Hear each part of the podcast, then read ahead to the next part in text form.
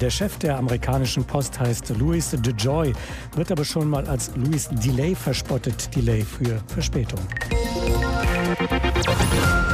HR Info. Das Thema. US-Post unter politischem Druck. Kann sie die Briefwahl stemmen? Der Chef der US-Post, er leitet tatsächlich eine Behörde im Auftrag des amerikanischen Präsidenten Donald Trump. Und äh, dieser, so heißt es, tue alles, um die Post zu schwächen. Äh, Julia Kastein ist unsere Korrespondentin in den Vereinigten Staaten. Leistet er tatsächlich alles, um die Briefwahl zu sabotieren in den Vereinigten Staaten, wie kolportiert wird? Zumindest hat äh, Donald Trump bislang erfolgreich verhindert, dass die Post mehr Geld bekommt, um ihr Finanzproblem einerseits und ihr Auslieferungsproblem andererseits in den Griff zu bekommen. Der, äh, das US-Repräsentantenhaus hat ja vor knapp zwei Wochen ein 25 äh, Milliarden Dollar Hilfspaket verabschiedet und Trump hat dann sofort äh, äh, angedroht, dass er da notfalls ein Veto einlegen würde. Wird gar nicht nötig sein, weil äh, der Senat dieses Gesetz auch nicht verabschieden wird. Aber wenn man Louis DeJoy fragen würde, würde er sagen, stimmt so alles nicht. Ich muss halt mein Unternehmen, das im Jahr 10 Milliarden Dollar miese macht, sanieren. Deshalb beispielsweise wurden äh, in den vergangenen Wochen äh, Sortiermaschinen stillgelegt und auch ein Verbot, Überstunden zu machen, erteilt. Aber der Effekt war eben, dass die äh, Post nicht mehr so funktioniert, wie die Amerikaner das gewöhnt sind. Seit heute werden die ersten Briefwahlzettel verschickt in den Vereinigten Staaten. Warum macht Donald Trump so mobil gegen die Briefwahl, so stark Stimmung gegen die Briefwahl? Ich denke, ähm, US-Präsident Trump macht das, was er immer gerne macht in Situationen, wo er äh, ein bisschen unter Bedrängnis ist. Er versucht Chaos zu, äh, zu stiften und in dem Fall versucht er eben vorzubereiten, falls es wie erwartet zu einem engen Wahlergebnis kommen sollte, dass er eine Grundlage hat, die Wahl anzufechten, eben mit der Begründung, dass das mit der Briefwahl ja alles äh, völlig schiefgegangen sei. Also er behauptet zwar immer, dass durch die Briefwahl per se Betrug in großen Stil vorbereitet würde und dass es alles ganz fürchterlich werde. Er hat aber keinerlei Belege dafür und in den Staaten, die schon viel Erfahrung haben mit Briefwahl, hat es bislang auch alles ähm, überwiegend sehr gut funktioniert mit ein paar kleinen Ausnahmen wie in jedem System.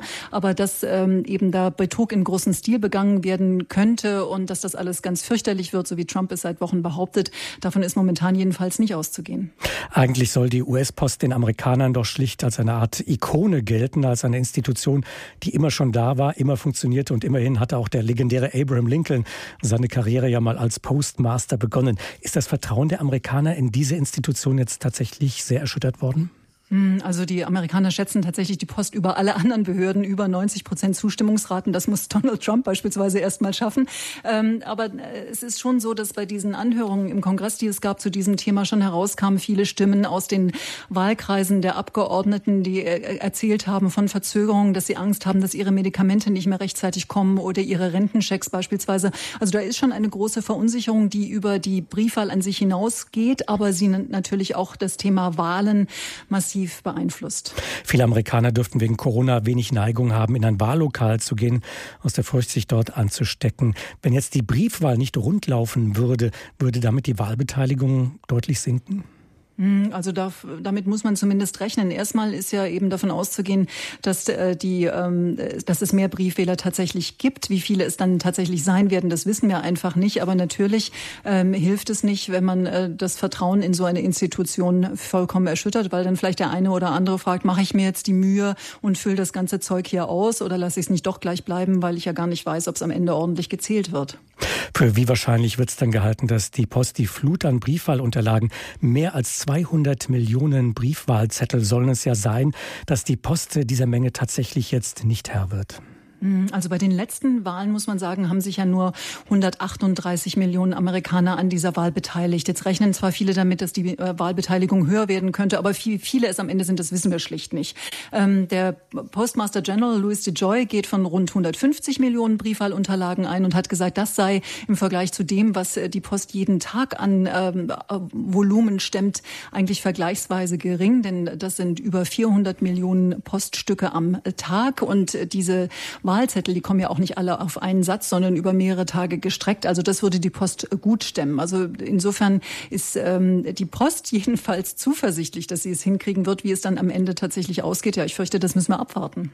Das heißt, ganz praktisch wird es auch so sein, dieser Rücklauf dieser Briefwahlzettel, der wird auch kontinuierlich erfolgen. Die werden auch nicht alle auf einen Schlag zurückgeschickt. Nee, denn heute beispielsweise beginnen ja äh, die, die Briefwahlen in North Carolina. Das heißt, ab heute verschicken äh, die Behörden die, die Stimmzettel und dann können natürlich ab morgen, sobald bei der Flotten Post dann die Sachen eingegangen sind, ähm, die Leute das auch ausfüllen und zurückschicken und äh, dann ist das schon mal sehr weit gestreckt. Denn die eigentliche Wahl ist ja erst am 3. November und in vielen Bundesstaaten wird dann auch mit dem Beginn, mit dem Ende, mit dem Schließen der Wahllokale am 3. November mit dem Auszählen auch der Briefwahlstimmen begonnen.